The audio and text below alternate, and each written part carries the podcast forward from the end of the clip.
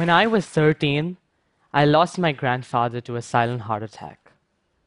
What happened to be more shocking was that at 75, Grandpa was really normal, healthy, and energetic. But he was diabetic. Learning all of this was so painful that I decided to go out on a war against this deadly killer and see what could be done. It was shocking to discover the results of recent studies that have shown an estimate of nearly 8 million people who died from heart attacks every year. Heart attacks occur for many reasons, but most often they occur when arteries get clogged, blood flow is cut off, and oxygen starved cells in the heart muscle start to die. You may know the common symptoms of a heart attack chest pain, arm pain, shortness of breath, fatigue, etc. But there is a type of heart attack that is quite common, just as deadly, but harder to detect because the symptoms are silent. People having silent heart attacks don't just realize what's happening, so they're not seeking medical attention, which means they're less likely to receive the treatment that they need at a critical moment. And even if they do get to the hospital by chance, either before or after they are struck by a heart attack, they might have to go through one or more of these time consuming, expensive tests and treatments, which are currently considered the gold standards of heart attack diagnosis. The greater concern, however, is that these silent heart attacks account for nearly 45% of all heart attacks. Patients with diabetes and similar disorders suffer from nerve damage that prevents them from feeling the sort of pain that usually signals to someone that he or she may be having a heart attack. Which means they suffer the damage of a heart attack without even knowing or feeling anything. These already at risk patients suffer from nerve damage and they do not get immediate medical care. They do not know anything before an unlikely event is about to occur. My grandfather was an at risk patient too. I probed this issue further, read as much as I could to understand the heart, met researchers, and worked across labs in India.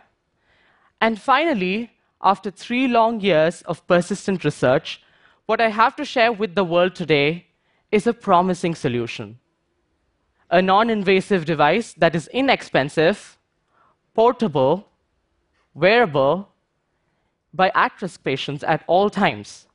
It greatly reduces the need for a blood test and works 24 by 7, collecting and analyzing data at preset intervals.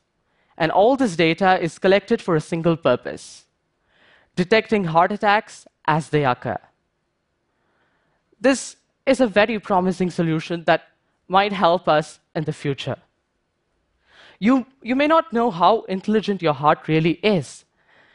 It tries to communicate to your body multiple times before failing by indicating symptoms like chest pain. These symptoms are triggered when the heart loses out on oxygen rich blood flow. But remember, I told you about the nerve damage. It silences these symptoms before a silent heart attack, which makes it even deadlier. And you may not even know the common symptoms.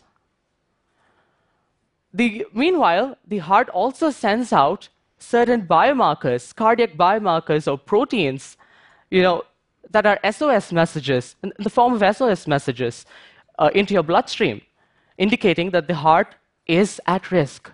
As it gets riskier and riskier, the concentrations of these cardiac biomarker proteins keep increasing abysmally. My device solely relies on this data. The key is that these cardiac biomarkers are found in one of the earliest stages of a heart attack when someone is almost so sure to survive if he or she gets prompt care. And my device so, is solely based on that basis. And here's how my device works a silicone patch is worn around your wrist or placed near your chest. without having you to prick your skin for a biomarker blood test, this patch can spot, isolate, and track a heart attack specific biomarker called HFABP and alert you if and when it reaches a critical level in your bloodstream. A process that's much simpler, easier, and cheaper than conventional methods of heart attack diagnosis. By checking on biomarker concentration data, a system like this, with advanced research in the future, could significantly reduce the need for an at risk patient to go to a doctor for a biomarker blood test because the device could be worn at all times, sensing biomarker elevations in real time. Thus, if the device senses the biomarker levels going beyond the critical point, the at risk patient could be warned of an impending cardiac arrest and that he or she needs immediate medical attention.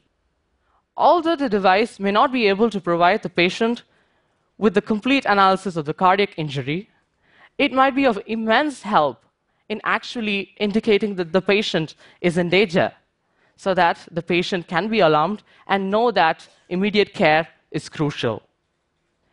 Every at risk patient will now receive more time to survive and reach out for medical help. Consequently, they don't have to go for expensive and invasive medical treatments that would otherwise be necessary after a heart attack. When I got my device tested on at risk patients under observation, results from the clinical validation tests certified close to a 96% accuracy and sensitivity. I intend to make my device available to people in two variants. One, which gives digital analysis of the biomarker levels, and a simpler version for the people in rural areas, which simply vibrates when the biomarker levels go beyond the critical point. When we look at our progress in cardiac healthcare today, it is more of sick care than preventative self care and technology we literally wait for the heart attack to occur and put our vast majority of resources into post care treatment. But by then, irreversible damage will already be done. I firmly believe it's time for us to rethink medicine. We must establish proactive healthcare technologies. A change must be brought out not 10 years from now, not five years from now, but today. And so, hopefully, one day, with the help of these devices, someone else won't lose his or her grandfather just like I did. Thank you so much. Thank you. Thank you. Thank you. Thank you.